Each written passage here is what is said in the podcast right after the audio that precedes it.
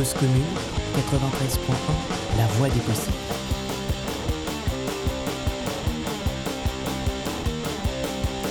Oui, sois et tais-toi, toi la petite caissière, il n'y a ton salaire. Pauvre chez Leclerc, oui, sois et tais-toi, toi le petit fonctionnaire, tu devrais avoir honte de nous coûter si cher. Et si t'es pas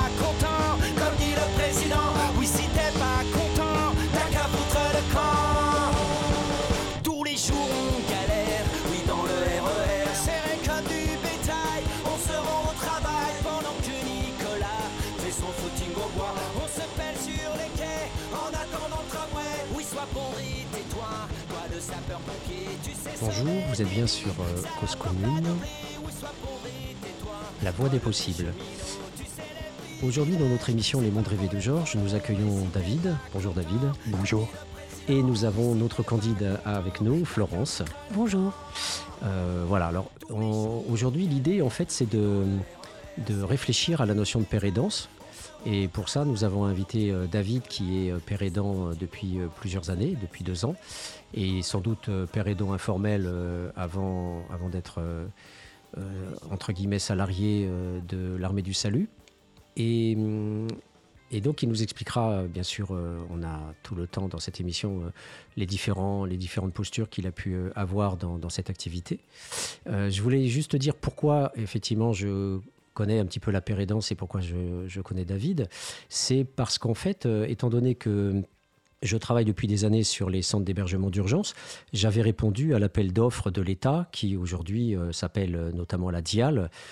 Alors, il ne faut pas trop me demander euh, ce que c'est précisément par rapport à la drill, mais il y en a une, en tout cas, une, une- une de ces structures qui, qui s'occupe plus de- de- du logement et de l'hébergement.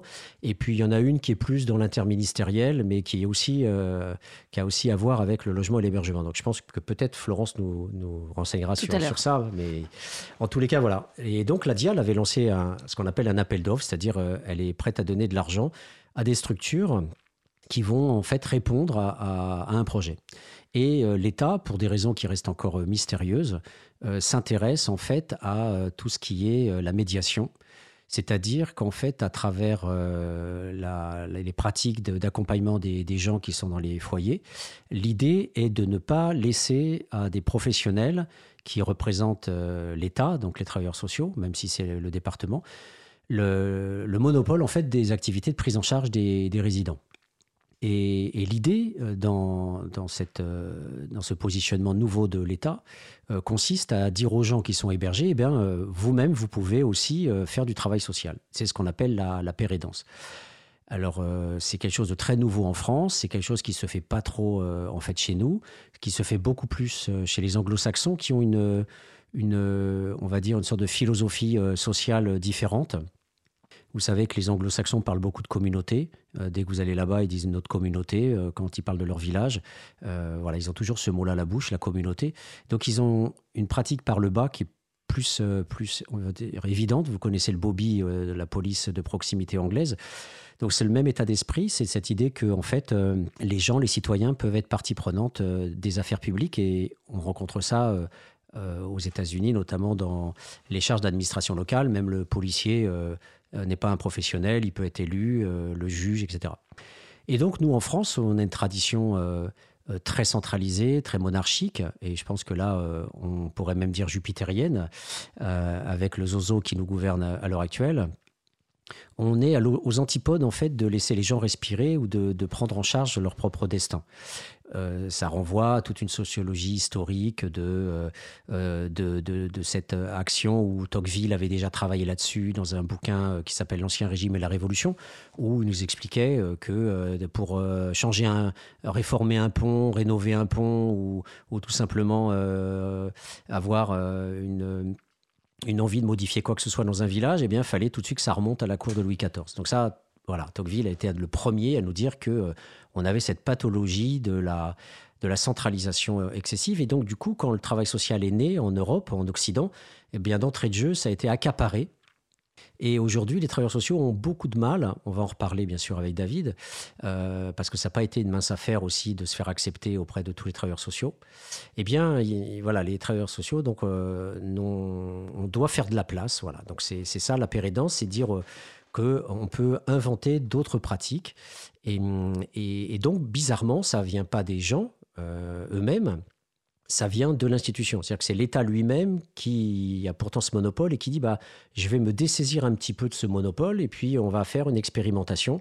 On va euh, voilà, dire à, des structures est-ce que vous êtes prêtes à, nous envoyer un projet qu'on va financer pour que vous puissiez payer des gens pour être euh, père. Et c'est comme ça que l'armée du salut en fait a gagné l'appel à proposition. Moi, à l'époque, j'étais plutôt avec la mairie de Paris, et donc j'ai perdu avec la mairie de Paris.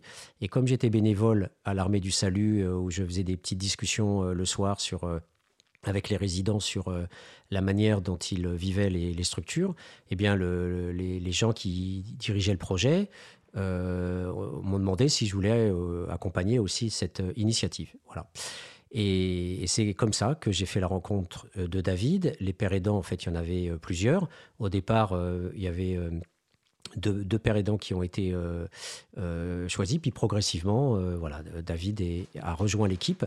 Et, donc, ma toute première question, c'est voilà, de demander d'abord à, David de, nous dire comment il a vécu cette, arrivée dans, dans cette place en fait, de père aidant. En fait, moi, avant la père aidance, je faisais partie du comité euh, du CCRPA. Ce qu'on appelle le CCRPA, c'est le comité de. Euh, je sais plus quoi. Comité consultatif. voilà, euh, comité consultatif des personnes accueillies mm. ou étant accompagnées. Mm. Euh, donc à l'époque, moi j'étais en centre d'hébergement, en CHRS, à l'armée du salut, à Neuilly-sur-Seine. Euh, et donc euh, le directeur euh, à l'époque de la structure m'avait proposé de participer au CCRPA, aux instances.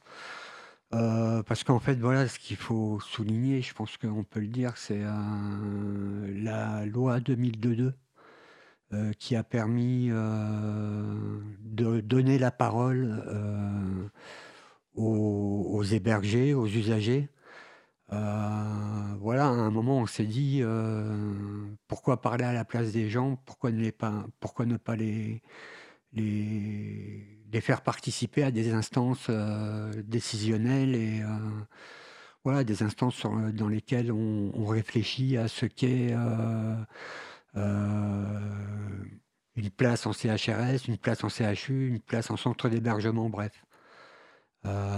donc moi, c'est comme ça que j'ai commencé à en fait, je pense qu'à ce moment-là, déjà, j'étais déjà un peu père aidant. Moi, je pense que père aidant, on l'est ou on ne l'est pas. C'est pas à partir du moment où on signe un document en disant, voilà, on vous embauche pour un an, que vous êtes père aidant. Euh, moi, on m'a, embauché parce que j'avais une, euh, un vécu, euh, un vécu dans, dans, les, dans les centres d'hébergement que j'ai mis du temps d'ailleurs à intégrer. Euh, parce que juste une petite parenthèse comme ça, mais euh, moi, mon cursus, c'est quand même 18 euh, ans de rue à, la base, avec un refus de ma part de rentrer dans les, institutions. Parce que voilà, je voulais pas être manipulé, je voulais pas être formaté, je voulais pas, je voulais pas qu'on prenne ma parole ou ma situation comme, euh, comme un exemple sans que je ne sois euh, euh, moi-même acteur de, de, mon devenir, de mon présent et de mon futur à l'époque. voilà. Mmh. Quand tu dis on est père aidant ou on ne l'est pas, est-ce que tu, peux développer cette idée qui est une idée force chez toi? Oui. Ben, tout à l'heure, avant de te rejoindre, en sortant du palais, euh, j'ai aidé une dame à monter sa poussette euh, parce qu'elle avait les bras pleins de, plein de courses et euh, elle avait une poussette avec son bébé qui pleurait qui avait faim. Et voilà, donc je devais te rejoindre. J'étais un peu à la bourre, mais j'ai pris deux minutes pour lui monter sa poussette et lui demander s'il avait besoin d'un coup de main pour monter ses courses chez elle. Mmh. C'est ça, pour moi, la pérédance. C'est ça, c'est la pérédance, pour moi, c'est la bienveillance. Mmh. C'est la bienveillance euh, au quotidien et, euh, et quand je me lève le matin, je suis père aidant et quand je m'endors le soir, je suis père aidant aussi. Et quand je suis à Moussaïa, je suis père aidant et, euh, et voilà. hier soir, j'ai dîné avec une résidente du Palais de la Femme. elle m'a raconté un peu ses petits tracas quotidiens. Et qu'on le veuille ou non, ça aussi, c'est de la pérédance. Mmh. Avoir une oreille, savoir écouter dans la pérédance pour que ça soit le moins, le moins violent possible. Euh, avant d'essayer d'argumenter quelque position que ce soit. Hmm. Euh, c'est déjà bien écouter euh, les besoins de la personne. Hmm.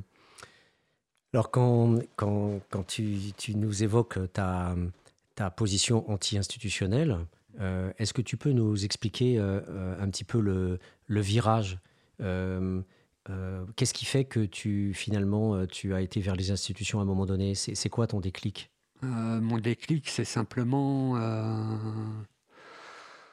Simplement, tous les matins, je faisais le 115 pour avoir ma, une place euh, en CHU. Et euh, bah déjà à l'époque, euh, j'avais pas de la place tout le temps. et on me proposait que des CHU. On ne proposait, proposait pas type CHRS, etc. On ne proposait pas ça. ou alors quand on me l'a proposé, j'ai dit non, merci. et je suis passé à autre chose. Mais ce qui a fait que j'ai accepté d'entrer, de mettre un pied dans, l'institutionnel, c'est simplement parce qu'à l'époque, je dormais chez ma sœur, qui était mariée, qui avait un petit garçon et qui partait travailler tous les matins. Et, enfin voilà quoi, la vie de monsieur, madame, tout le monde, qui mmh. galérait, qui vivait en HLM et qui me faisait une place euh, sur son canapé pour que je ne sois pas à la rue euh, le soir. Et euh, à un moment, j'ai eu une discussion avec elle et, elle m'a expliqué que voilà, c'était bien d'avoir des positionnements qui, vont, qui allaient à l'époque un peu à contre-courant de la pensée ambiante.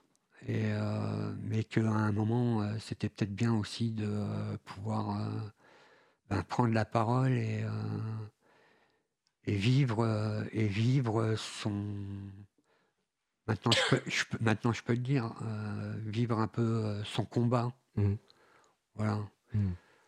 Moi, j'ai connu, j'ai connu, j'ai connu pas mal de gens qui sont morts à la rue. J'ai mmh. connu pas mal de gens qui sont, sont, sortis de la rue et qui sont retournés et qui n'en sortiront certainement jamais, je pense. Euh, parce que broyés par les institutions, broyés par un...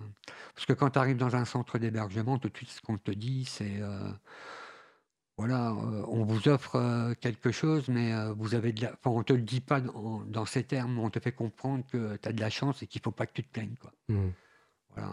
Donc moi déjà là, quand on me disait contente-toi de ça, te plains pas, je disais non. Mmh. Je suis pas comme ça. Mmh. Est-ce que, David, je peux vous demander, bien sûr, vous n'êtes pas du tout obligé de répondre, ce qui vous a amené à la rue? Ce qui m'a mené à la rue, euh, ouais, je me souviens, c'est euh, mon père adoptif qui décède le 5 octobre 88. Euh, sa femme revend la maison dans laquelle on vivait. elle partage les gains de la vente de la maison entre ses enfants et elle. Elle part s'installer au Tréport, achète des appartements qu'elle retape et qu'elle reloue. Euh, et moi, du coup, euh, je fais pas partie. J'ai été adopté, mais je je porte pas le nom, je je, je, je fais pas partie de. Voilà, j'ai j'ai pas le sang dans les veines. De, je fais pas partie de la famille, quoi. Je faisais partie de la famille. alors là aussi, tu vois, je faisais partie de la famille pendant une période parce que ça ramenait des sous tous les mois. Oui. Euh, voilà. Mais. Vous êtes resté combien de temps dans cette famille? Euh, ben, de ma naissance euh, jusqu'à l'âge de 17 ans. Ah oui, ok. Voilà, donc ça a été d'autant plus dur pour moi quand euh, mon père, parce que je l'appelle comme ça, que ça plaise ou pas, c'était mon père, c'est lui qui m'a élevé, c'est lui qui a fait ce que je suis maintenant. Il s'appelait comment? Henri. Henri. Henri, et, ouais, c'était un monsieur. C'était un monsieur qui partait tous les matins bosser à l'usine. Euh, qui, pour euh, faire plaisir à la petite famille, euh, s'était endetté pour acheter un petit bateau pour aller sur la Moselle les week-ends. Et sur la fin de sa vie, quand il s'est rendu compte que ben, lui restait peut-être plus beaucoup de temps à rester parmi nous, il a vendu sa Mercedes et il a acheté un petit bateau, voilà, coûtait le prix d'une bagnole, mais lui, le truc, c'était de prendre sa petite famille ça. et d'aller faire un petit tour sur la Moselle euh, le week-end. On allait pique-niquer, on allait camper. Voilà, c'était juste génial. Et, euh, un jour, hein, je me souviens de cette question. Moi, c'est ça qui, qui me. Quand je pense à lui, c'est ce truc-là qui revient. C'est un jour, il me dit Pour toi, David, c'est quoi l'humanité? Je lui ai dit ben, C'est des gens. euh, Pour moi, c'est. euh, voilà, tu vois une plage. Une plage, c'est un grain de sable, plus un grain de sable, plus un grain de sable, plus un grain de sable. Ben, mon, mon humanité à moi, c'est ça, c'est une plage. Mhm. Voilà. Et euh, c'est c'est juste que euh, j'étais peut-être pas son fils, fils, mais c'est lui qui m'a appris à dire bonjour, s'il vous plaît, merci, au revoir. Et bah, c'était la base. C'était la base. Parce qu'il m'a expliqué un truc un jour, il m'a dit euh, Tu sais, David, tant que tu respecteras les gens, en principe, tu passeras partout. Et aujourd'hui, je me rends compte qu'il avait raison. Mm. Voilà. C'était une sorte de guide, en fait. C'était mon mentor. C'est ça. Ouais, C'était mon mentor. ça s'entend. ouais. Quand le matin, avant, avant de partir travailler, je prenais le café avec lui. Et euh, tous les matins, on lisait les journaux et on discutait de ce qu'on trouvait dans les journaux. À l'époque, j'avais quoi? J'avais 12, 13, 14 ans. Et déjà à ce moment-là, il, il m'a fait participer, il m'a fait investir ma vie. Il m'a rendu vivant. Ça, c'est très intéressant parce que c'est c'est lié euh, au sujet de- d'aujourd'hui sur la pérédance, etc. pérédance. C'est-à-dire que ça, ça s'ancre peut-être déjà à ce moment-là. C'est pour ça que je dis que, Ouais. en tout cas, moi, pour ma part, je ne suis pas devenu père aidant par hasard. Je comprends, ouais. Je, je pense que j'étais père aidant avant de signer mon contrat, mais je ne le savais pas, c'est tout. Mhm. Il y a des métiers comme ça. Mm. Infirmière, éducateur, euh, enfin, euh, prof, euh, voilà, il y a des métiers comme ça. Et c'est pas, c'est pas, j'ai pas les chevilles qui enflent hein, quand je dis ça, c'est pas mon but du tout. Euh, mais euh, la père aidance, c'est ça aussi. C'est, euh, c'est être bienveillant avec le monde qui vous entoure. Et, euh, Alors, il y a la bienveillance, mais tu disais aussi euh, le combat. Ouais. Et, hum, et les deux vont très bien ensemble, en- finalement aussi, parce que tu as été militant au DAL. ouais, Et donc, du coup, euh, c'est du combat, parce que le DAL, c'est de la politique. ouais, Et c'est du combat parce qu'on occupe des, des immeubles euh, de gens riches, des banques, euh, des assurances qui n'utilisent pas leurs locaux, puis on, ça, on y hein. met des familles. Et en même temps dans la bienveillance, c'est-à-dire que euh, du coup, euh, c'est une cause euh, collective, c'est pas quelque chose qui se fait pour son intérêt individuel euh, dans un syndicalisme, euh, on va dire, corporatiste, mais là c'est une lutte pour les autres en fait, et pas, et pas forcément pour soi. Donc on retrouve la bienveillance pour autrui aussi. Au DAL. C'est- euh, c'était une lutte pour le bien vivre ensemble. Mm. Euh, pour, c'était une lutte pour dire, vous aussi, vous avez le droit, vous avez le droit de vivre dignement, vous avez le droit de. Alors, il le disait pas, on le disait pas avec ces mots-là, mais euh, c'est ce qui transpirait euh, de nos luttes. Mm. Euh, moi, pour euh, faire court, mais j'ai occupé. quand je suis arrivé sur Paris, c'était l'é- l'époque de la rue du Dragon. Mm. Euh, à l'époque, le DAL faisait les premières pages des journaux avec l'abbé Pierre, etc. Et euh, un jour, on m'a proposé euh, de me mettre sur une liste euh, de demandes de relogement par le biais d'une réquisition qui s'est faite au 37 boulevard Malzerbe. Euh, donc 37 boulevard euh, voilà. C'était quelque chose quoi. C'est, on est arrivé à 280 personnes. Euh, sur 280 personnes, il y avait une centaine d'enfants qu'il a fallu scolariser. Pour beaucoup, ils n'avaient pas, de, papier. Donc euh, ça a été une lutte. On, s'est déplacé pendant des mois et des mois avant de faire, euh, avant d'obtenir la scolarisation de ces enfants dans l'école de quartier. Voilà, ça a, été, ça, ça a été ça. Et on est resté euh, 18 mois au 37 boulevard Malzerbe. Et quand le GAN, parce que c'était le GAN, pour ne pas le citer, c'était le GAN, le propriétaire de l'immeuble. Euh, en fait, quand ils se sont rendus compte qu'ils perdaient de l'argent euh,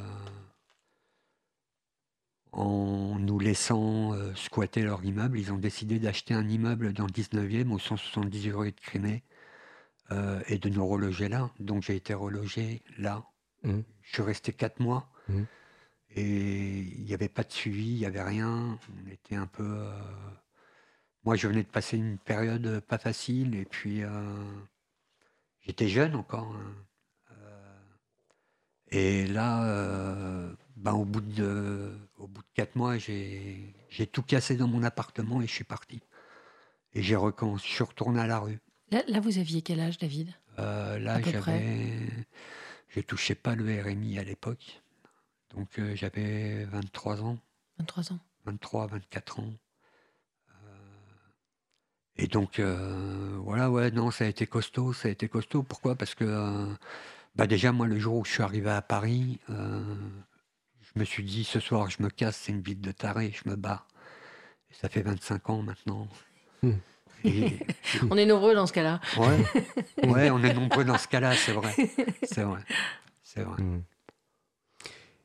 Euh, Est-ce que. euh, que- quels enseignements tu, vois de, la lutte que tu as menée avec le DAL euh, quand, tu es père aidant aujourd'hui? Qu'est-ce qui t'a armé? Qu'est-ce qui Quels sont les enseignements que tu en tires finalement? Euh, moi, l'enseignement principal que j'en tire, c'est que euh,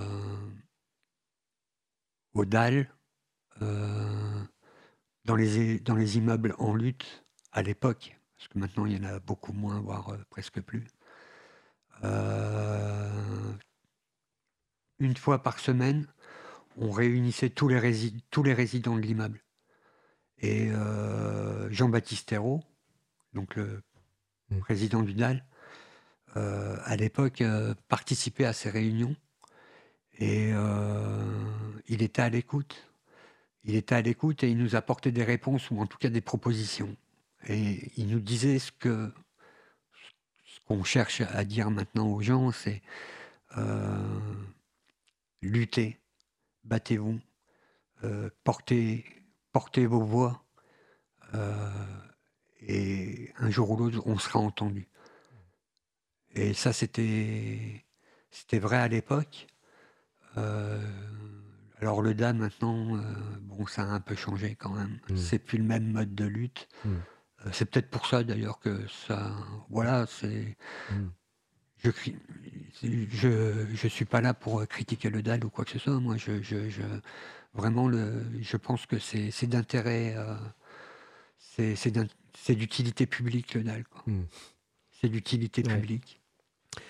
Mais euh, quand, quand, quand tu étais au DAL, ju- ju- justement, euh, je disais que la, la pérédance, euh, c'est institutionnel. Ça vient Ouais. de l'État, et puis en cascade, ça, ça- c'est les institutions qui portent ça. Et on va dire, c'est on endosse un statut externe. Euh, quand tu étais au DAL, c'était du direct. C'est-à-dire, c'est toi qui vas vers le DAL, c'est toi qui vas vers les familles. euh, c'est une action communautaire, c'est une action d'engagement personnel. Mmh. Et donc, je dirais, tu étais dans la liberté totale. ça. Et y compris dans les discussions, euh, ça pouvait être la foire d'empoigne ou je sais pas quoi, mais en tout cas, bon, il pouvait y avoir cette liberté du militant dans l'entre-soi. Comment tu as vécu Alors, je- bien sûr, moi, je suis toujours excessif et je suis toujours dans des caricatures. Et Florence, heureusement, me cadre de temps en temps. Mais comment tu as vécu le fait d'être encaserné après au CCRPA Et j'emploie le- l'expression à dessein parce que, bien sûr, c'est une instance de, euh, de la loi 2002 sur la participation des usagers. Donc, c'est paradoxal ce que je dis. Je dis encasernement, alors qu'au contraire, c'est pour faire de la démocratie participative. Mais c'est une image pour dire tu passais d'un espace, on va dire, de rébellion, d'action politique, à quelque chose qui est dans une institution. Avec des limites, avec euh, des gens qui sont des professionnels et qui donnent la parole, qui disent voilà, on a créé ça, ça s'appelle le CCRPA, c'est une instance de discussion. Bonjour, veuillez vous asseoir, vous aurez la parole, il y a des tours de parole, etc. Comment tu as vécu ce, ce- passage du, rebelle qui a été à la rue, qui a été militant, à une forme plus institutionnalisée ou plus contraignante? Non, ouais, alors, euh, Non, moi, ce qui m'a intéressé dans le CCRPA, c'est à la base, il me disait voilà, on vous donne la parole, euh, vos, vos préconisations euh, euh, seront prises en compte, on fera remonter ça donc à l'époque à la Dial, à la Drill, à la FNARS même, qui maintenant s'appelle la FAS. Et moi, c'est ça qui m'a intéressé. Pour moi, c'était une autre forme de militantisme. C'était militer, mais de l'intérieur. C'était euh, stop les coups de matraque, stop les bastinations. Euh, c'était, euh, c'était voilà, euh, militer, mais de l'intérieur. Moi, Mhm. c'est ça qui m'a, qui m'a tenté. Hmm. Voilà. Est-ce que tu peux nous, nous dire, pour que les auditeurs puissent visualiser un petit peu concrètement, c'était quoi les sujets de discussion au CCRPA Ben, ça pouvait être euh, le quotidien d'un, d'un ou d'une euh, usager ou usagère. Euh, c'était euh, les prises de, de décision sur, euh, sur euh, ben, le, le bien vivre ensemble au sein de l'institution.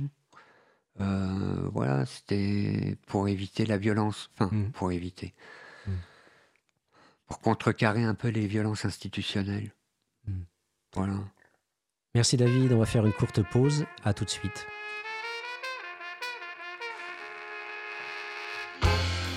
Cause commune,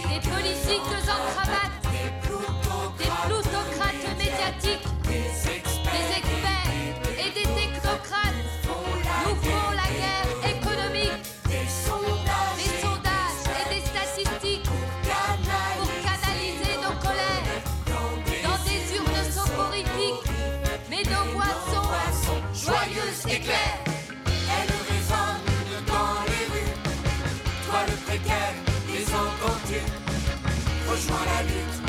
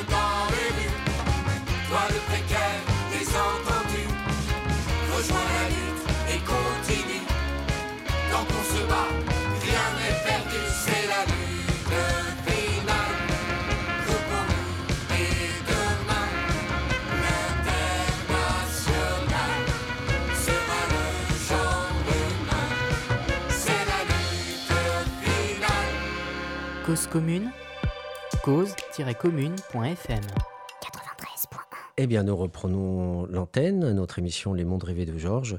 Euh, donc, euh, la voix au précaire. Et aujourd'hui, euh, nous avons avec nous David, qui est hébergé euh, dans, un, dans un foyer euh, à Paris et qui a une, euh, une expérience donc de, de pérédance dont nous avons parlé. Donc, cette, cette, ce nouveau dispositif où les résidents, les hébergés peuvent effectuer un travail social. Donc, on brosse large avec David, puisqu'on essaye d'avoir un, un petit peu de compréhension de son parcours et de la façon dont il a vécu euh, différentes cases institutionnelles, dont ce CCRPA, ces, comités consultatifs des, des personnes euh, accueillies. Et donc, on- avant la pause, on, évoquait la, question des, des violences institutionnelles. Donc, euh, est-ce que le CCRPA, par exemple, était ouvert à ce type de questionnement? Tout à fait. Tout à fait. ouais. Ouais. La violence institutionnelle, c'est. Ben oui, forcément, ça, ça les a intéressés à un moment parce que ça permettait, ça leur permettait de, de décrypter pourquoi il y avait des soucis dans les, dans, dans les centres. Euh, donc à un moment, c'était euh, voilà comment on fait, comment on peut faire. euh, vous, les résidentes et les résidents, qu'est-ce que vous proposez pour que ça aille mieux? Et donc voilà, à partir de ce moment-là, ben il y y a des gens qui ont dit bon bah ok, on me demande, euh, ben moi je vais dire. Hmm. Donc c'était beaucoup de témoignages, c'était Mhm. beaucoup de, de réflexions euh, euh, en, en groupe et, euh, et voilà. Sur- Sur quel type de sujet, par exemple? Euh, ben, euh, je sais pas moi, ça pouvait aller euh, du repas collectif euh, au self, euh, en passant euh, par les ronflements de son voisin la nuit qui nous empêchait de dormir. Ou, voilà, il y a tout un tas de, tout un, tas de, de questionnements euh, qu'on peut avoir quand on est euh, dans une vie en collectivité. On, on rappelle aux auditeurs que euh, l'hébergement en fait social est rarement en fait dans, dans, dans une chambre où on est seul, c'est-à-dire qu'on partage. Donc vraiment c'est presque l'exception en fait la, la chambre seule. Voilà, le, le- ce, qui est, ce qui est pas mal c'est d'être à deux, ce qui est déjà extrêmement compliqué. Et puis après il y a le 3, le 4, euh, voire un peu plus. Mm. Et puis alors il y a les, les- la boulangerie avec euh, un dortoir de 100, un dortoir de ça. 150 qui est vraiment le Mm. le- le- l'autre l'autre bout. Alors, on, on précise, on en profite parce que tu parles de la boulangerie, euh, pour que les auditeurs comprennent. En- grosso modo, aujourd'hui, on a euh, à peu près trois grands dispositifs. Le premier, c'est celui que tu viens de dire, c'est la boulangerie, c'est-à-dire c'est les centres d'hébergement d'urgence qu'on appelle dans nos discussions les CHU et non pas les centres hospitaliers universitaires. hein. Le CHU, c'est centre d'hébergement d'urgence. Euh, donc ça, c'est le bas de gamme. Le- le- le- on, a- on dit aussi le bas seuil. Donc euh, c'est souvent à la nuitée ou pour très peu de jours, avec l'obligation euh, euh, de, revenir euh, tous- les soirs, sans quoi on perd sa place. Et il y a encore du 115 euh, pour effectivement avoir accès à, ces places-là. Il y a une gamme au-dessus qui s'appelle les CHU donc, de stabilisation, où là la personne est H24 euh, toute l'année dans, la structure et ne perd pas sa place tant qu'il n'y a pas un gros gros problème. Et même là, avec les nouvelles lois qui sont sorties, on ne peut pas remettre à la rue immédiatement une personne. euh, euh, généralement, avec l'inconditionnalité de l'accueil, on, va toujours essayer de réorienter euh, ailleurs. Et puis, il y a au-dessus euh, ce qui existe depuis les années 50, les, centres d'hébergement et de réinsertion sociale, ce qu'on appelle les CHRS, qui sont a priori euh, au-dessus, mais aujourd'hui, avec la stabilisation, finalement, euh, les CHU stabilisation re- rejoignent les CHRS. Euh, si ce n'est que effectivement après il y a des histoires de droit euh, euh, avec les CHRS effectivement l'État qui, paye les associations pour être dans la formule CHRS s'engage à un certain nombre de budgets alors que les CHU c'est négocié année par année avec des bricolages divers et variés. Mais concrètement parlant les, les CHU aujourd'hui de stabilisation il y a des travailleurs sociaux il y a des psychologues il y a de l'animation. Il y a dix ans de ça il n'y avait rien de tous ces professionnels. C'était vide. Il y avait juste des permanents qui accueillaient les gens souvent avec grande violence puisqu'il y avait euh, aussi un pouvoir discrétionnaire j'ai d'ailleurs euh, bossé là-dessus et on en rediscutera, mais voilà, j'avais travaillé sur tout ce système de, pouvoir euh, discrétionnaire à une époque. Et voilà, ça a bien changé. Et donc voilà, aujourd'hui, les, les, structures tendent à se confondre vers le haut, mais il reste encore ces grands CHU, ces grands dortoirs comme la boulangerie où les gens se retrouvent effectivement dans des conditions extrêmement précaires. Juste une petite pré- précision par rapport au CHU. Il y, a, plusieurs sortes de CHU. Il y a le CHU qui ressemble vraiment, par la nature de l'accompagnement et la qualité de l'hébergement, qui ressemble quasiment à un CHRS.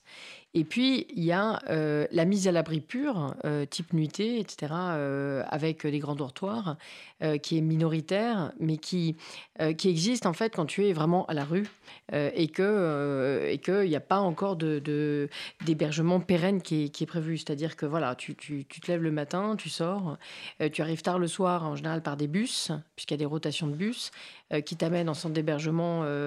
donc tu, peux- tu peux commencer en début de soirée, arriver jusqu'à la fin de la soirée, puis le matin tu es dehors. Mais si tu es entre ça, la boulangerie, si tu veux, qui est vraiment qui ressemble aux anciens hospices, quasiment, hein, si Mhm. tu veux, euh, euh, maltraitance en, en moins, j'espère. Mais euh, voilà, ils, ont, ils ont beaucoup travaillé parce qu'ils partaient quand même de très très loin à la boulangerie. Mais tu as ce, système-là, ça va jusqu'au CHU qui ressemble un peu au CHRS. Tu vois, il y a, il y a- il y a vraiment une très très grande diversité en fait de- d'accueil, y compris dans des structures qui portent le même nom, qui, ont, qui ont la même typologie. Voilà. Donc on s'y perd un peu. euh, voilà, je ne sais pas si David euh, euh, veut rajouter quelque chose sur ce sujet. Non, pas spécialement. Je pense que après, ça me donne envie de gerber. Donc, Ah, et là, il faut, il faut préciser alors justement. Ben ouais, c'est. Puisque vous parlez de la boulangerie, moi j'ai eu l'occasion d'y passer quelques nuits, mais vraiment pas beaucoup. Ça a été vraiment l'horreur, quoi. Ouais. Euh, c'est une des raisons euh, qui a fait que, ben voilà, quand on m'a proposé de prendre la parole, je l'ai prise euh, pour pouvoir dénoncer tout ça. C'était en quelle année la boulangerie? Oh, la boulangerie, euh, que je vous raconte pas de bêtises, ça devait être en 99. D'accord. 80, oh non, même avant, 90, ouais, 97, 98. Ouais.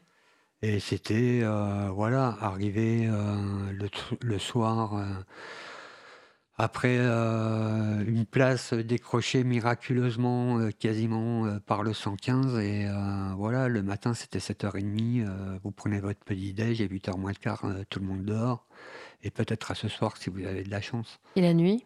Bah, la nuit, c'était, vous voyez, un hangar, un grand hangar, avec des lits superposés, euh, collés les uns aux autres. Euh, moi, il y a une nuit euh, qui m'a marqué quand même. C'est, je suis arrivé et donc j'étais crevé. euh, je me suis allongé sur le, le lit du bas. Et il y a un monsieur qui est arrivé, qui, qui est monté comme il a pu euh, dans, dans son lit. Et euh, il a gerbé. Et, euh, ben, je m'en suis pris sur la, sur la tronche. Donc, euh, inutile de vous dire que j'ai pas dormi de la nuit ce- cette nuit-là. Et le lendemain, quand je suis parti, euh, je me suis dit, je reviens plus ici. Quoi. Ouais. Et j'y suis jamais retourné. Jamais. Euh, mais euh, j'en ai fait d'autres comme ça. Euh, dont un, par exemple, à Montrouge, c'est pareil, c'était. Alors là, c'était pas des dortoirs, c'était des, des- des chambres, Mhm. mais avec euh, des lits collés les uns aux autres. Et, euh, et voilà, on se retrouvait vite à une dizaine dans 8-9 mètres carrés. Et, euh, impossible de dormir parce que bah, y en a un qui ronfle, il y en a un autre qui pète, il y en a un autre qui veut boire, il y en a un autre qui. Voilà, c'est pas possible. Donc euh, c'était une, c'était une, une mise à l'abri, quoi. C'est ça. Ah. C'était une mise à l'abri, mais on vous garantissait pas que vous alliez dormir. Mm. Par contre, le lendemain matin, euh, parce qu'à un moment quand même, ils se sont dit bon, c'est bien euh, d'accueillir ces gens-là pour- à la nuitée, mais euh, il faut que ça ait un sens. Euh, donc là, ils ont instauré des, des suivis, euh, suivis sociaux, euh, où on vous demande de faire des démarches dans la journée. En vous disant, ben voilà, euh, si vous revenez ce soir, euh, il faut que vous ayez fait ça, ça, ça et ça dans la journée. Euh, et quand on disait, enfin moi, quand je disais, mais c'est pas possible. C'est pas possible parce que la nuit déjà je dors pas. Bien sûr. Moi, ce que je mange quand je pars d'ici, c'est un café, une tartine Et après, je fais les soupes populaires pour, pour m'alimenter. Euh, j'avais pas de titre de transport, j'avais, rien. Donc c'était des amendes à tir larigot euh, par les contrôleurs, etc. Et après, ben voilà, c'est, c'est l'effet boule de neige et tout s'enclenche et tout s'enchaîne et, et on n'est plus maître de rien du tout. On nous dit, euh, on passe notre temps d'aller à un point à un autre pour des démarches qui, soi-disant, vont nous servir plus tard. Et, et non, en fait, non. Pas tout le temps, en tout cas. Alors justement, euh, on, dit, euh, on va faire du yo-yo entre le passé, le présent, etc., euh, ou, même le futur. Les mondes rêvés de Georges, c'est aussi ce qu'on peut changer. Je voulais te demander, on dit que les pères ce sont des experts du vécu. Là, on est au cœur du vécu. Tu as un vécu des violences institutionnelles. L'hébergement d'urgence des gens, c'est comme une sorte de double peine. Ils sont déjà dans la précarité et on les, on les met dans des structures précaires. Et par exemple, comparativement, on en parlait avant l'émission, euh, il y a toute sa politique du logement d'abord qui justement vient rompre avec euh, ce cercle infernal de précarité dans la précarité, où euh, voilà, il y a des solutions où on met directement les gens dans du logement et l'accompagnement social après ou, pendant, mais en tous les cas, la dignité humaine passe par un logement propre et le droit à l'intimité dans un espace qui est à soi. Donc des solutions existent, c'est déjà expérimenté un peu partout. On aura l'occasion de faire une émission sur ce, sur ce thème forcément. Mais voilà, donc l'urgence, c'est l'expert du vécu, c'est non seulement tes 18 ans à la rue, mais c'est aussi l'expérience de cette maltraitance institutionnelle cautionnée par... euh, euh, bien sûr, euh, les, politiques qui nous parlent de la mise à l'abri et Emmanueli, le SAMU social, quel joli nom, le SAMU social, on vient euh, sauver les gens, mais en fait, on les met dans des structures comme ça. Et, hum, et donc, du coup, en plus de la double peine, il y a une triple peine qui est l'invisibilité et l'absence de protestation possible parce que tout se passe comme si c'était hyper généreux et très sympa de, vous mettre là-dedans. Donc, toi, tu as vécu tout ça. On parle de l'extérieur d'expertise du vécu. C'est la grande expression qui est utilisée pour parler des, des pères aidants un peu partout euh, au Canada, en Belgique, en France. Donc, par rapport à ça, tu as tout ça dans tes tripes, tu as tout ça dans ton cerveau. Comment tu l'as porté avec toi en tant que père aidant quand tu es dans la relation avec les autres résidents? La première chose que je dis, moi, à une personne qui vient me voir euh, dans mon bureau, c'est tout seul, on va plus vite, mais à deux, on va plus loin. Faites votre choix. Voilà, c'est le message que je fais passer, moi, d'entrée. Mm. Tu viens me voir, tu as besoin d'un coup de main, d'accord, mais moi, j'ai besoin que toi, tu me files un coup de main pour comprendre un peu ton histoire et savoir au mieux, pour pouvoir répondre au mieux à tes attentes et à ce que tu veux. Parce qu'il y a des gens qui viennent et qui disent clairement, moi, je veux un logement. Euh, Il y en a d'autres qui arrivent qui disent moi, moi je veux un travail. Euh, par exemple, tout à l'heure, on, on a évoqué un peu les, les migrants et tout ça. Mhm. Euh, moi, je sais que j'ai eu une, expérience. euh, Enfin, ça a été une toute petite expérience, hein, mais euh, j'étais tombé euh, dans un gymnase sur des migrants soudanais. Et en fait, ça a été très particulier parce que ces migrants-là, en fait, n'acceptaient de l'aide que si eux pouvaient nous aider aussi. Alors, nous aider comment? Ça pouvait être tout simplement ben, en distribuant le repas euh, euh, à la cantoche, euh, c'était participer au nettoyage des locaux. Voilà. Et en fait, ils refusaient toute aide à partir du moment où eux ne pouvaient pas aider. Et c'est une forme de père aidance aussi, quelque part, si tu Mhm. regardes bien. Mhm. Voilà. Hmm. Et le fait justement d'avoir été aussi au DAL dans cette expérience-là, euh, me venait à l'esprit l'idée que quand tu es euh, SDF à la rue, tu vis ton propre cheminement euh, de, de SDF et tu n'es pas forcément avec des liens autres que ceux que tu as choisis avec tes proches et si tu as des liens avec d'autres gars de la rue. Quand tu es dans un gymnase, dans une mise à l'abri ou quand tu es au DAL, tu découvres aussi l'autre. Et du coup, tu as, appris à découvrir les migrants, tu as appris à découvrir d'autres cultures. Donc tout ça, ça, même si tu es David, le français blanc euh, d'origine ouvrière et qui a un parcours aussi d'ouvrier, etc., l'expérience même politique du DAL ou euh, au CCRPA ou au gymnase, etc., est une ouverture culturelle. C'est ça. C'est ça. C'est euh, aller vers de la création de liens, c'est apprendre l'autre, c'est respecter l'autre, parce que se dire que si l'autre n'existe pas, ben toi t'es rien. Et ça, c'est la base, en fait. C'est la base. Euh, et tout le monde ne le comprend pas. Euh, ce que j'ai envie de dire, moi, c'est que, voilà, quand je me suis retrouvé en CHRS, à un moment, moi, j'ai posé la question, j'ai dit, OK, d'accord, vous m'hébergez, mais c'est quoi la contrepartie? Parce que forcément, vous allez me demander quelque chose. Et en fait, la contrepartie, c'était le respect euh, ben voilà, c'était le règlement. Il y avait un cadre avec un règlement de fonctionnement interne, mais c'était basé sur euh, le respect euh, mutuel.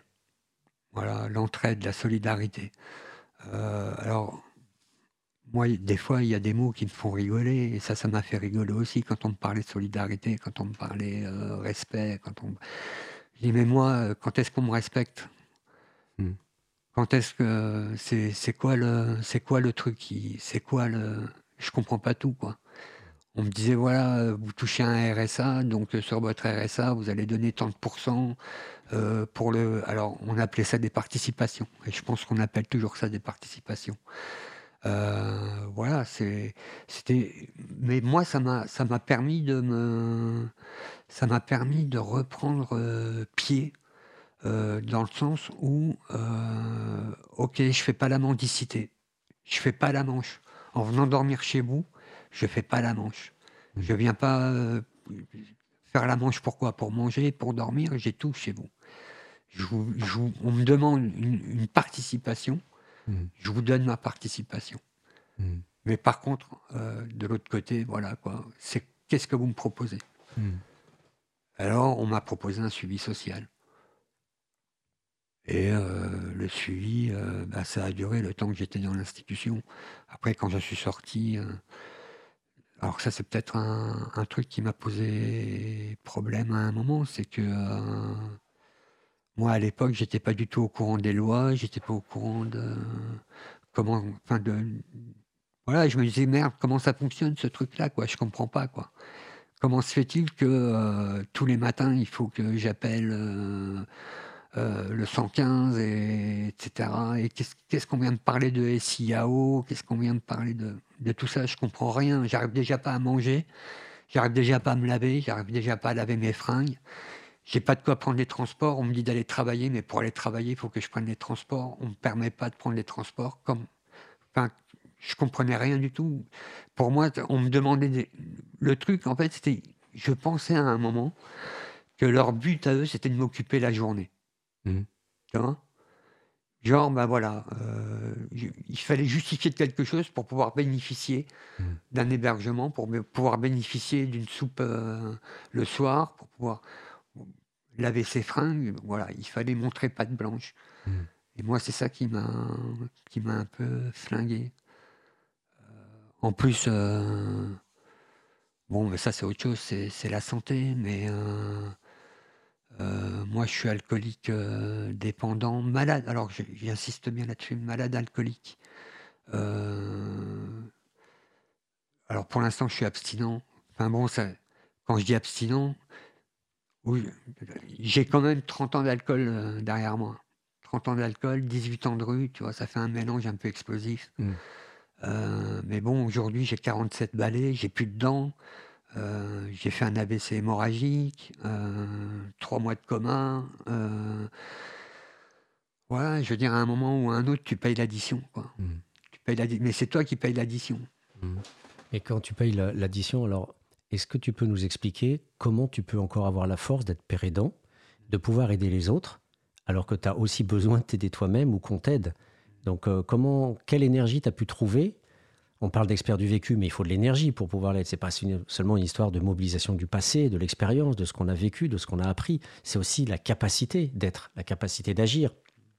Donc là, euh, explique-nous euh, comment tu as trouvé la force d'être père aidant par rapport à, ce besoin aussi, toi, de te poser, le besoin aussi d'être euh, aidé, le besoin de gérer tous tes problèmes.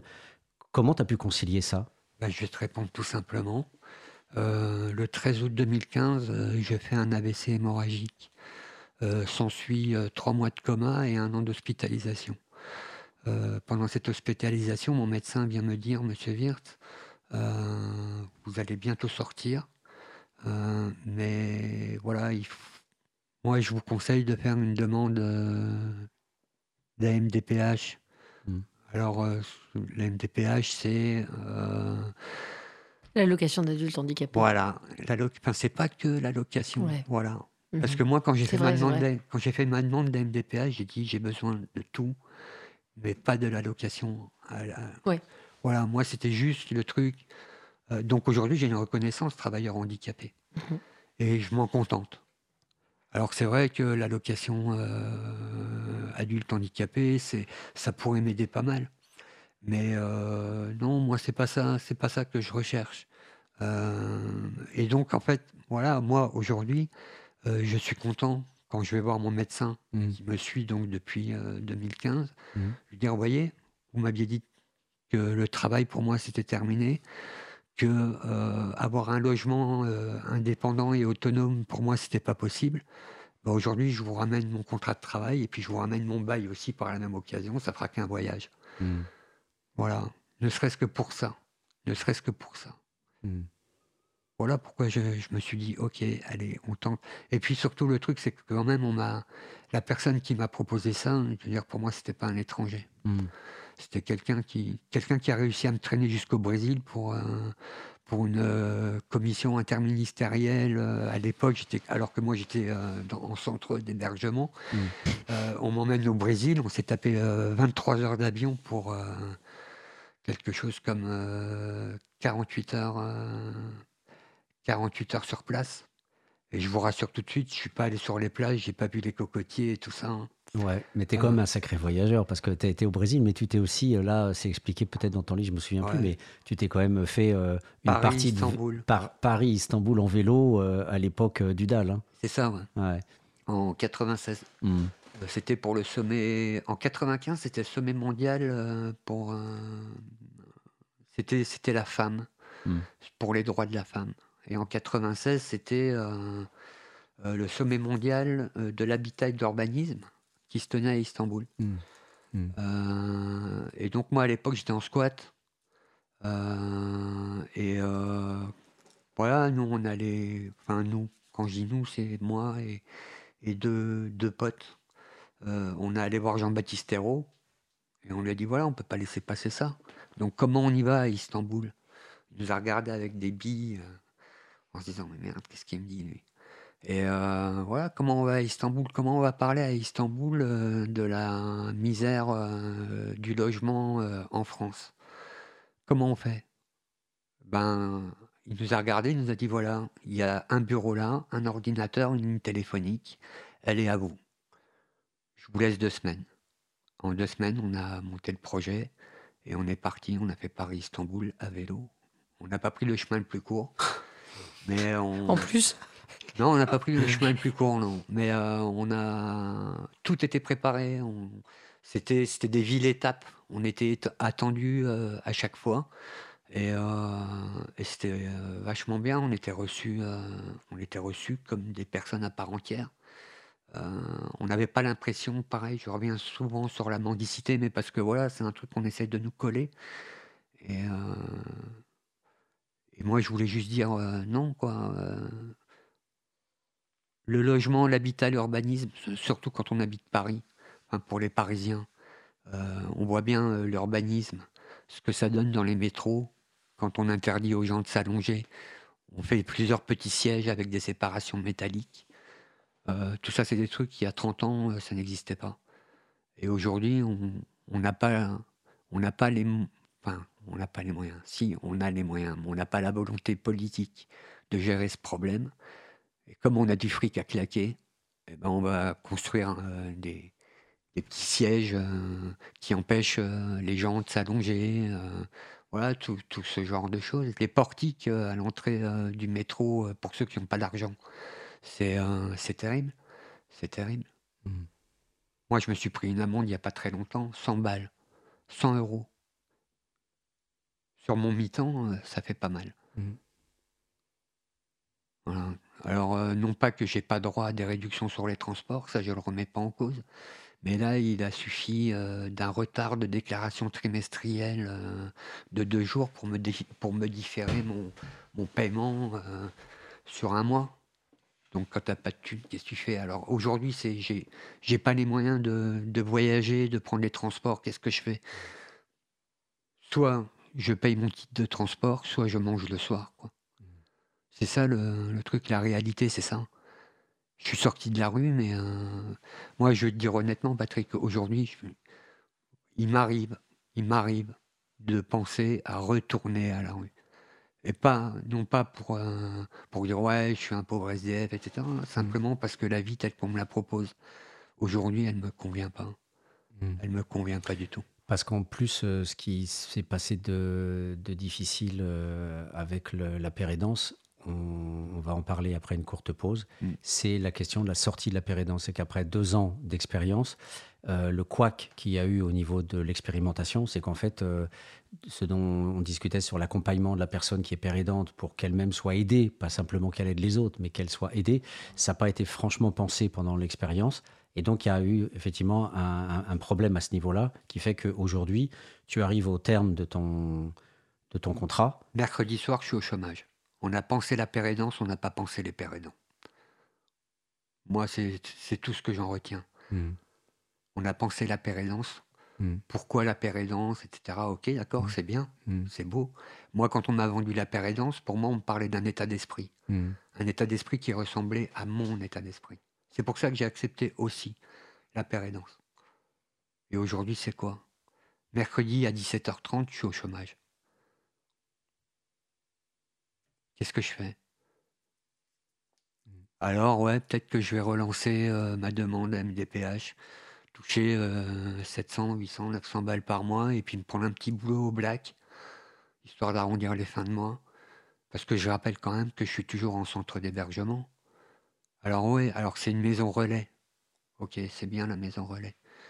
Mais c'est-à-dire qu'on me loue un logement, mais en même temps, il y a un cadre, un cadre de fonctionnement de foyer. Donc, est-ce que je vais, je sais pas combien de temps, combien de temps je vais, rester, euh, je vais rester dans, ce centre d'hébergement. Euh, Mais il n'y a pas très longtemps, euh, là au mois de septembre, j'ai eu 10 jours, j'ai pris 10 jours de, congé annuel.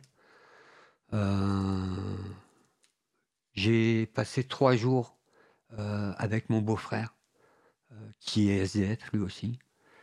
Euh, j'ai passé trois jours à la rue avec lui, j'ai pris mon duvet et je suis allé passer trois jours à la rue avec lui.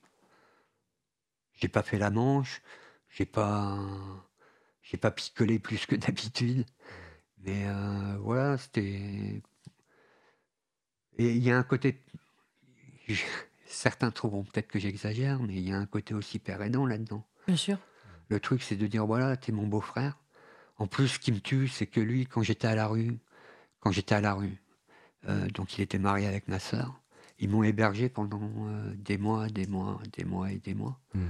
Euh, lui, alors aujourd'hui, il s'en est, sorti. Mm. Il s'en est sorti il y a quelques, quelques semaines. Mais moi, dans, à l'endroit où je vis, il m'était impossible de l'héberger. C'est-à-dire qu'en journée, il pouvait venir me rendre visite. Mais il fallait qu'à 23h, il soit, il soit parti de, de la structure. Euh, et j'ai pas trouvé les mots pour, pour m'excuser. Et euh, c'est peut-être pour ça que, je sais pas si c'est pour ça qu'il me téléphone plus en ce moment. Il a été relogé il y a quelques, quelques semaines. Euh, il m'appelle plus. Il m'appelle plus. Donc, euh, c'est- des trucs, tu vois, dans ta vie de, dans ta vie d'homme ou de femme. euh, comment tu peux, euh, comment tu peux expliquer à quelqu'un, voilà, euh, j'ai un chez moi, mais je ne peux pas t'héberger euh, parce que le règlement. Et là, il m'a dit, il m'a dit, mais quel règlement? Tu payes un loyer, tu es chez toi, tu as un bail. Et je lui ai dit, oui, j'ai un bail, mais je vis dans une structure, à l'intérieur d'une structure qui est un foyer d'hébergement. Il est parti, il m'a pas rappelé. Quoi. Si tu le veux bien, on fait une courte pause. Je veux bien, ouais. j'ai besoin de fumer.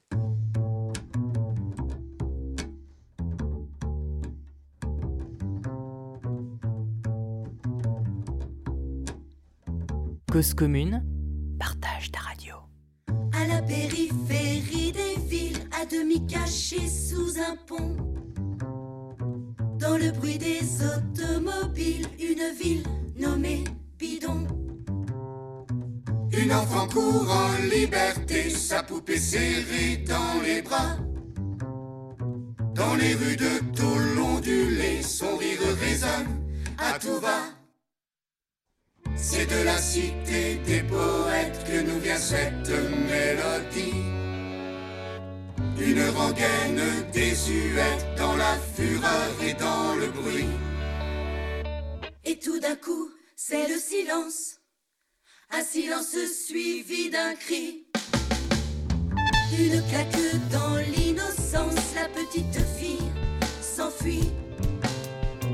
Alors qu'au détour d'une allée, le visage baigné de soleil, un jeune homme semble rêver, il dort C'est à la cité des poètes que s'efface la mélodie, laissant peu à peu apparaître un drame au cœur de ce récit.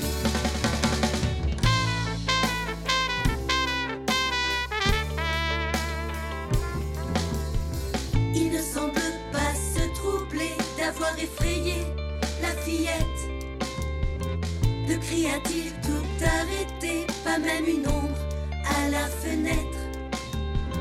Seule une radio s'époumonne, crachant encore son venin. Des mots se perdent, D'autres résonnent, battus, lynchés par des voisins.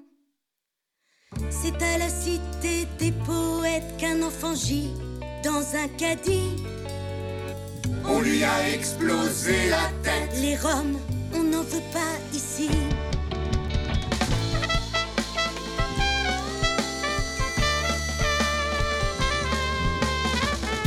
Par cette histoire obscène, le Premier ministre a blêmi en déclarant sur toutes les chaînes qu'il avait été mal compris. Mais il avait lâché les rênes, attisé la xénophobie. Ses discours ont semé les graines Et ce lynchage en est le fruit. Ces discours ont semé les graines et ce lynchage en est le fruit. C'est de la cité des poètes que nous vient cette mélodie. Une rengaine désuète dans la fureur et dans l'oubli. Cause commune, cause-commune.fm. Nous reprenons notre émission Les mondes rêvés de Georges dans notre chère radio Cause commune, la voix des possibles. Alors, euh, il y avait une, une- on a beaucoup parlé effectivement de, du fonctionnement de- des centres d'hébergement d'urgence. Je, voulais te demander par rapport à, à- ce rôle politique euh, du CCRPA, ce rôle consultatif, est-ce que euh, tu, peux nous, nous dire euh, euh, ce que tu en retires Parce qu'en fait, euh, tu dis, euh, on avait des débats et au bout du compte, euh, c'était un militantisme de l'intérieur et, et après, ça remontait. Est-ce qu'il y a des choses qui sont remontées? Est-ce que les, les responsables qui, vous, qui, animaient ces, ces rencontres, vous tenez au courant de, de la, prise de vos paroles pour les faire remonter vers euh, qui? Vers euh, un ministre, vers un énarque, vers un cabinet ministériel, vers qui en fait? Et est-ce que vous avez eu, en tant que groupe, la certitude que ce dont vous avez parlé, c'était pas mis en voie de garage? Du côté consultatif et puis après on se torche avec? Ou bien est-ce que c'était vraiment euh, quelque chose qui était remis officiellement euh, avec, euh, par exemple, des audiences? Ou est-ce que tu as participé à des audiences où vous êtes monté au ministère Où il y a eu vraiment des choses après qui, qui font qu'il y a une mayonnaise qui est apprise Voilà. Ah, non, enfin moi je... Comment t'expliquer? Je participais aux instances. Après, ça a mobilisé quand même pas mal de monde pendant pas mal de temps. Euh, Et au, bout du compte, euh, la, vie dans les structures euh, était vue différemment, a été repensée différemment. moi, quand j'ai commencé au CCRP1, j'étais président du comité de vie sociale sur le bateau. Mmh. Euh, donc pour moi, c'était une suite euh, presque, je dirais, logique. Euh, et ensuite, donc déjà à l'époque, j'étais père aidant, je pense. Mmh. Voilà. Justement, David, pardon, est-ce que vous pouvez expliquer un peu ce que c'est le, comité de vie sociale? Ah, Le comité de vie sociale, c'est des personnes qui sont élues par les résidents et les résidentes des structures pour euh, porter leur, euh, leur voix auprès de la direction. Euh, donc c'est souvent autour du fonctionnement de la structure. Il n'y a pas que des critiques négatives, il y a aussi des critiques positives. Et donc voilà, quand j'étais au comité de vie sociale, CVS, on faisait on faisait remonter les doléances euh, des usagers. Euh, mais par exemple, moi, il y a, un truc euh, quand même dont je suis assez fier, c'est que au CCRPA, à un moment, on a pu, quand on parlait des...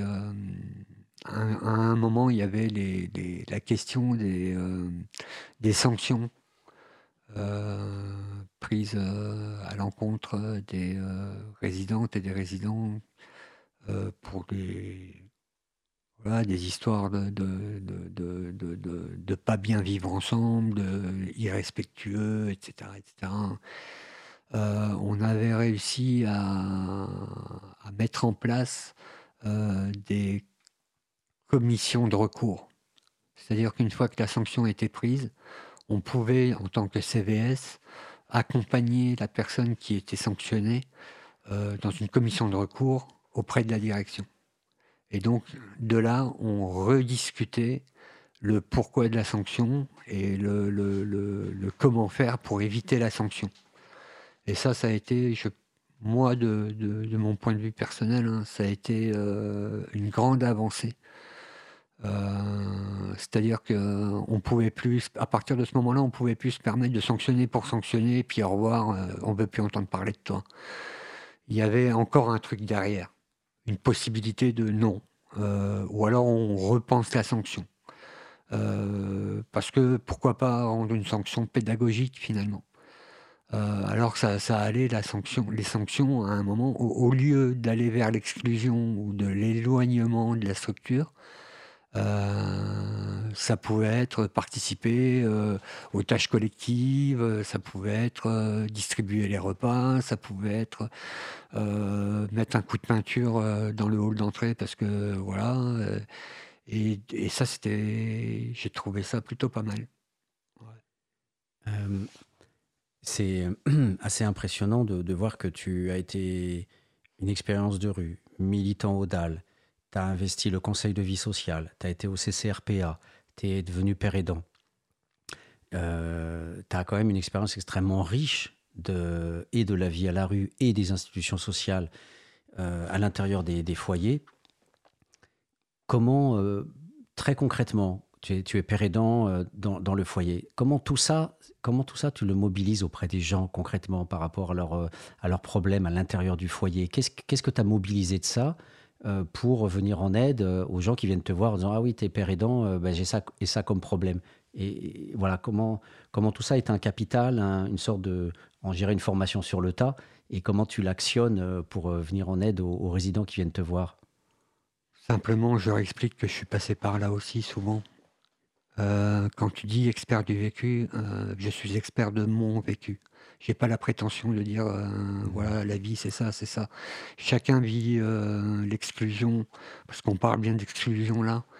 Euh, chacun vit l'exclusion à sa façon, si tu veux. C'est un peu comme quand 50 personnes vont voir un film dans une salle de cinéma. On voit tous le même film, mais à la sortie, il n'y en a pas un qui te le décrit pareil. Mmh. Va chercher pourquoi. Va comprendre. Euh, l'exclusion, c'est pareil. Quand on dit expert du vécu, je trouve ça un peu. Enfin, moi, ça me gêne un peu expert du vécu parce que je ne suis expert que de mon vécu. Hmm. Euh, Mais alors, qu'est-ce qui est transmissible alors? Qu'est-ce qui est transmissible? Euh, Disons que je pense que j'ai acquis une sensibilité au fur et à mesure que le temps a passé, Mm. au fur et à mesure de mes épisodes de vie. Euh, j'ai acquis une, une sensibilité qui, euh, je pense, peut ressembler ou peut faire réfléchir euh, des gens que je reçois. Alors moi, je reçois des gens pour aller à la pharmacie, parce que voilà, la- le fait d'aller à la pharmacie, c'est un truc, il y en a, ça les emmerde. Mm. Ça les emmerde. Pourquoi j'irai à la pharmacie? J'ai pas envie. Vas-y, t'as qu'à y aller. Ben non. Non, non, non, non. Tu viens avec moi, je t'accompagne si tu veux. Mais t'y vas. On y va ensemble. Euh, c'est simplement leur dire voilà, euh, ce que tu as vécu, ce que tu es en train de vivre là, moi je l'ai vécu déjà. Je vais te proposer un truc. Je vais te dire comment moi j'ai fait pour euh, me dépatouiller de ça. Et si tu es d'accord, je veux bien t'accompagner là-dedans. Et c'est toujours que si la personne est d'accord avec ça. Mm. Tout le monde ne l'est pas. hein. Mm. Tout le monde ne l'est pas.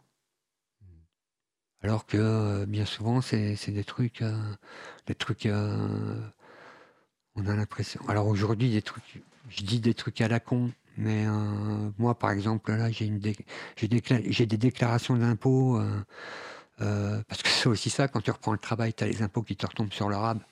Et ils n'en ont rien à foutre de savoir si tu es au, à mi-temps ou si tu es au RSA ou si tu touches ta prime d'activité, ils n'en ont rien à cirer.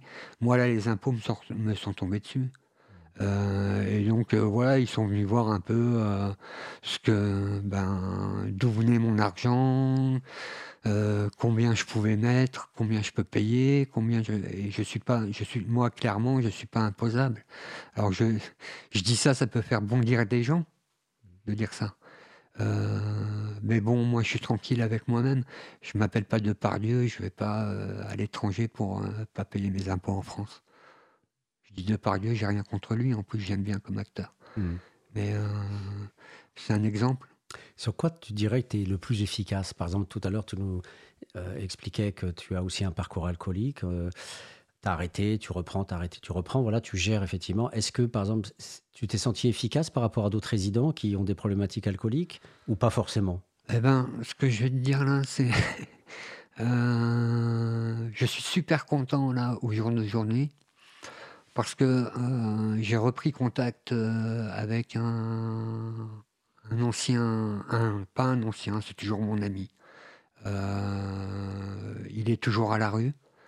Euh, mais j'ai réussi à le convaincre euh, de se désintoxiquer de l'alcool.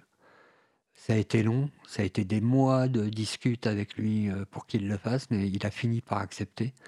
Et aujourd'hui, là, il est en Normandie et il est chez son, neveu qu'il n'avait pas vu depuis des années parce que l'alcool a fait que, ben voilà, quoi. Euh, c'était pas possible. Pour son neveu, c'était pas possible de continuer à être en lien avec lui. Euh, et là, à l'heure où je te parle, euh, ben, il est euh, en Normandie chez son neveu et il a arrêté de boire. Mhm. Alors, il a arrêté de boire depuis pas longtemps, mais comme on dit, un jour, un jour sans alcool, c'est un jour de gagné. Et, euh, et là, quand tu dis expert du vécu, moi de ce côté-là, oui, je peux te dire que en ce qui concerne l'alcool, ouais, je suis, en tout cas, mon alcool à moi. Mhm. Euh, parce que c'est pareil, on n'a pas tous le même alcool, on n'a pas tous le même rapport à l'alcool. Mm. Une autre question que j'avais, c'est le fait que tu aies 18 ans de rue, que tu as été rebelle au DAL Je suis toujours rebelle et je suis plus odal. et que tu es toujours rebelle. Est-ce que ça te permet d'être mieux à l'écoute des résidents qui sont contre les travailleurs sociaux et qui donc viennent plutôt te voir toi, parce qu'ils peuvent déverser aussi toute leur frustration comme résidents hébergés, et que donc du coup tu es une meilleure passerelle que les travailleurs sociaux, parce que toi tu sais ce que c'est aussi que la haine de l'institution, Ouais, euh, la haine ou l'indifférence. la haine ou l'indifférence. euh, mais parfois, c'est la haine, l'indifférence, c'est pas très loin, c'est pas très éloigné. Euh, comment te dire Euh, Là, par exemple, euh, je te donne un exemple comme ça. hein. Mais euh, à Moussaïa, là où je travaille, euh, on a perdu un résident. Il y a un, résident qui est décédé. Et il se trouve que ce résident-là, moi, je l'ai connu quand j'étais moi-même résident à. Euh, et il y a une résidente de la structure qui est venue me voir en me demandant euh, si je pouvais euh, l'aider à écrire quelques mots euh, par rapport à ce résident disparu. Et je lui ai d'abord demandé de... Je lui ai dit, je lui ai dit, mais toi tu le connaissais ce résident-là Qu'est-ce que tu en penses? Qu'est-ce que tu aimerais mettre comme mot? Elle me dit, moi les mots que je mettrais, c'est dans ma langue. Euh, par contre, j'ai peur que ce soit pas compris par tout le monde. Et moi, je lui ai dit, bah, si tu veux, je t'aide à, je t'aide à traduire un peu, euh, à mettre un peu en, français ce que tu mets en, en arabe. Euh, et par contre, après, le mieux, c'est que tu gardes tes mots dans ta langue. Et si quelqu'un ne comprend pas, eh ben, donne-toi la peine de lui expliquer. Moi, je trouvais que dans les mots dans sa langue, ça avait une sensibilité qu'on ne retrouve pas forcément dans la langue française. Ça veut pas forcément toujours dire les mêmes choses exactement. Et au niveau de l'expression des sentiments, euh, quoi de plus beau que d'écrire dans sa, langue maternelle, quitte à l'expliquer euh, plus tard. Eh ben, elle l'a fait. Et tous les jours, quand je vais à Moussaïa, elle passe à mon bureau et elle me demande comment ça va. Elle le savait que tu étais résident et copain Oui, de ce ben, résident elle a? été- j'ai Mm. été co-résident avec elle du temps où j'y étais. Mm.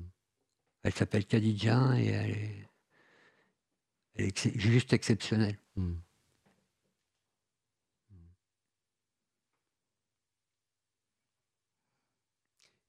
Est-ce que tu peux nous donner un, un- un- un exemple euh, de, de prise en charge euh, de, de- de- d'un résident euh, que tu as, pu mener euh, et, qui, et qui montre à l'auditeur, en fait, qui ne connaît pas ce, ce travail, l'efficacité, notamment par rapport au, travail social, pour voir un peu, pour faire sentir justement cette plus-value.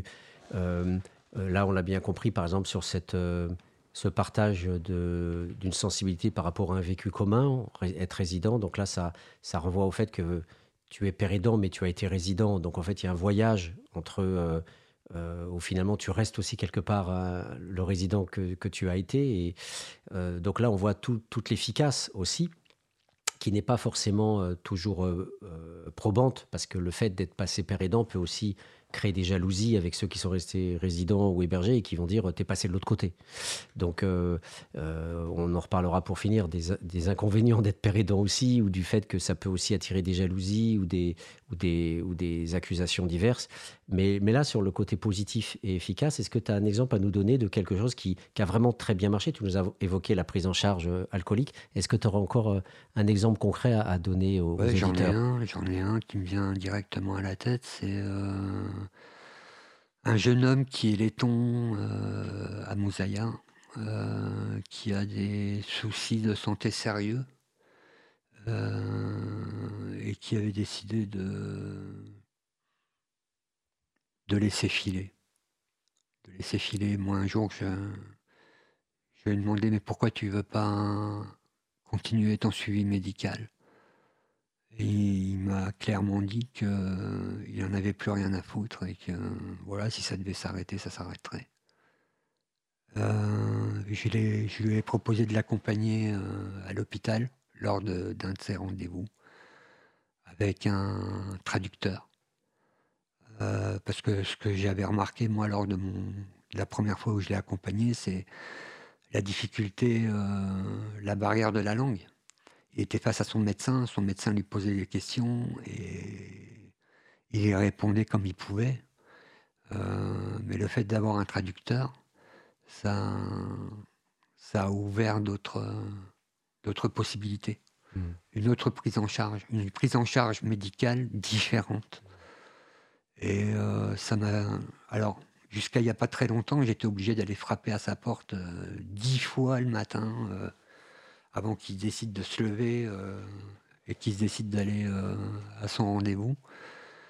Euh, et la dernière fois que je devais l'accompagner, j'ai eu une belle surprise, c'est-à-dire on avait rendez-vous à 9h le matin, je crois, à Moussaïa. Et ce jour-là, j'étais parti dans ma tête, je me suis dit, ça va encore être galère. Quoi. Il va falloir que j'aille frapper à sa porte dix fois avant qu'il décide de, de se bouger le cul. Ça va être terrible. Quoi. Je me préparais déjà à une journée galère. Et en fait, quand je suis arrivé à Moussaïa, euh, on m'a dit, mais non, mais ça fait déjà une heure qu'il est parti. Et en fait, il est allé à son rendez-vous tout seul. Mm. Et quand je l'ai vu, je lui dis alors, mais qu'est-ce que, qu'est-ce que tu m'as fait là? Il me dit non, mais tu devrais être content. J'y suis allé. Mm. Et voilà, et il a repris son suivi. Et, et voilà, c'est. un- Voilà, et je- tu vois, c'est ça aussi. Le... Tout à l'heure, tu disais que hum, la pérédance, on, l'est ou on l'est pas.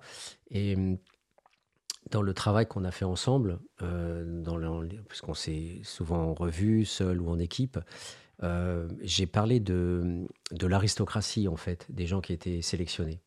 Euh, la question est est-ce qu'on prend, est-ce qu'on peut prendre n'importe quel résident pour être pérédant ou est-ce qu'on prend des, des pérédants parmi des résidents qui ont un profil spécifique, qui ont des formes de résonance euh, avec les autres, des, qualités morales notamment. C'était très présent chez les autres, euh, les avec qui tu as, été euh, pendant ces deux ans.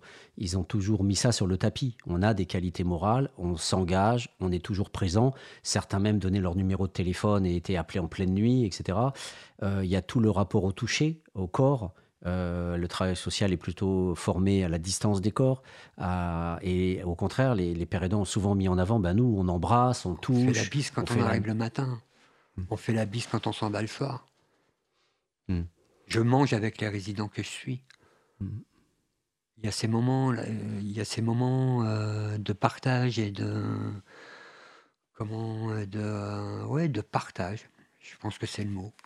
Euh, parce que c'est quand même compliqué d'aller voir un résident et de lui dire vas-y parle-moi de toi. Tu vois, il y a ce côté de dire mais attends ça te regarde pas quoi. Je veux dire c'est ma vie, laisse-moi au moins ça quoi. Mm, mm. Tu vois? Mm. Et à partir du moment où les gens commencent à venir toquer à ta porte, là, tu peux te dire Ah, alors, euh, je suis pas si mauvais que ça, finalement. Parce que. Il y a une chose que j'aimerais bien euh, dire, enfin, ce qui, qui me vient quand David parle, euh, et qui montre l'importance de ce rôle qu'ont les pères aidants, c'est que euh, le travailleur social, il a comme un, temps utile euh, qui est fractionné entre X résidents. Et donc, bah, il ne peut pas faire ça, euh, toquer dix fois la porte, tous les loupés, les ratages, qui sont consubstantiels à, à l'accompagnement d'une personne. Et donc, le gars qui va lâcher l'affaire, par exemple pour sa santé, le travailleur social, il va, il va tenir les choses, tenir, si, tant est qu'il a, a envie, hein, parce que c'est aussi une question de choix et tout. Mais euh, là, si tu veux, euh, ce qu'explique euh, David, c'est que la personne y allait seule, elle l'a planté, mais c'était un succès pour lui. Parce que son, son, si tu veux, son rapport au temps et à la qualité est différent. Parce qu'il arrive lui aussi à se mettre à la place et à se dire que s'il était allé à telle consultation, c'était un progrès, même tout seul. Tu vois Et le fait d'avoir vécu des choses qui sont euh, euh, proches, le, le fait de partager un repas. Moi, j'ai toujours été très choquée euh, qu'on considère que tu perds la distance si tu déjeunes avec quelqu'un. C'est- quand, même, euh, c'est quand même insensé, si tu veux. C'est tout le contraire. Pour- pourquoi tu, tu es chef de service, pourquoi tu ne déjeunerais pas en face d'un résident? Euh, c'est quand même. Alors que là, tu vois, si tu veux, ça va venir tout seul. Et effectivement, quand tu vas raconter ton histoire à un travailleur social, c'est dans un but précis. Parce qu'il va vouloir construire, et, et c'est son boulot, hein, euh, t'ouvrir des droits, donc euh, il doit reconstituer ton. En revanche, tu vois, là, par exemple, si c'est autour d'un repas, même si c'est une barquette, euh, euh, il choisit de te raconter parce qu'il a envie, c'est pas pour être utile. Mm. Il te raconte parce que toi, peut-être, tu voulais raconter quelque chose, etc. Tu vois, c'est tout le côté euh, vraiment précieux de, de, de ce que font les, les, les. Mm. J'ajouterais même que dans ce que vient de dire David, il y a un super paradoxe qui est au cœur de la compétence des pères aidants, c'est-à-dire que le, le, la personne qui était à la rue, elle a vécu la violence de parle-moi de ta vie, donc de se mettre à table, la logique de l'aveuse que Se mettre à table. se mettre à C'est table. le terme. Et donc, du coup, c'est très mal vécu. Or, toi, comme tu es passé par là et que tu as eu aussi affaire à des travailleurs sociaux, tu sais ce qu'il faut pas faire avec les résidents pour leur faire parler justement de leur vie. Mhm. Donc, c'est c'est- c'est quelque chose de très important. euh, de voir comment tu sais amener la conversation, de prendre le temps, de choisir les mots, d'être dans une proximité et dans un partage qui sont autant de façons d'être, même pas calculées, pas, pas instrumentalisées, mais qui sont voilà, des, des voies vécues socialement euh, légitimes par lesquelles, après, la personne se sent à l'aise et va, et va parler de ses problèmes. Mais il y a un langage, il y a un, il y a un langage, il y a une langue. Hmm. Une langue, tout simplement. David, un grand merci à toi d'être venu parmi nous j'espère que tu reviendras nous voir euh, Avec Merci, plaisir. David. prochainement. Ah, avec plaisir. merci David, merci. Florence et merci Quentin qui est euh, au plateau technique. Bonne journée à tous.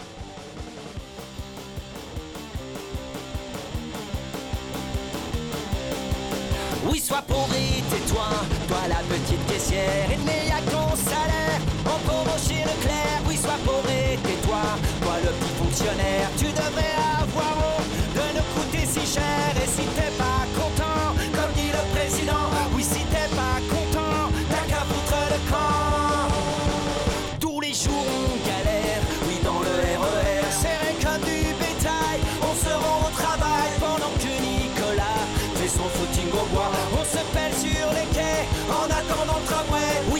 Et tais-toi, toi le sapeur-pompier, tu sais sauver des vies, ça rapporte pas de blé. Oui, sois et tais-toi, toi le petit cheminot, tu sais les privilèges, c'est pas pour les prolos. Et si t'es pas content, comme dit le président, oui, si t'es pas content, t'as qu'à foutre le camp.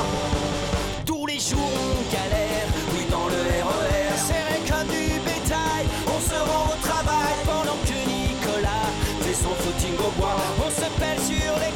En attendant le tramway. Tous les jours on galère,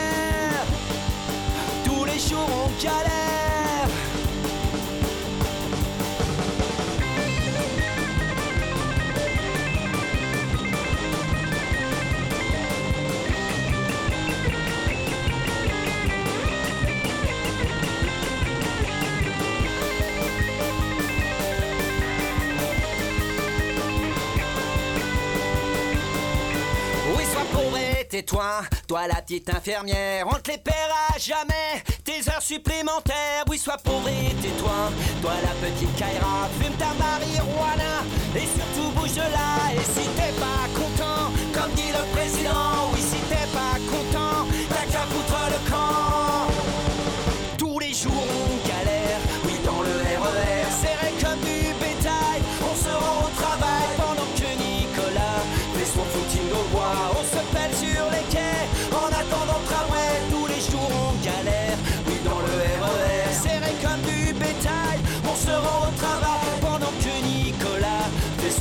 On se pèle sur les quais en attendant le tramway. Tous les jours on galère,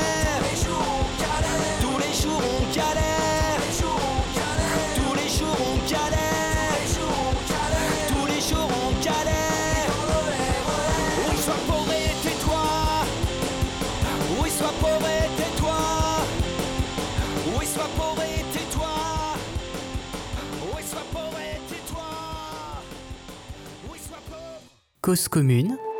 Toutes nos émissions en libre écoute. cause-commune.fm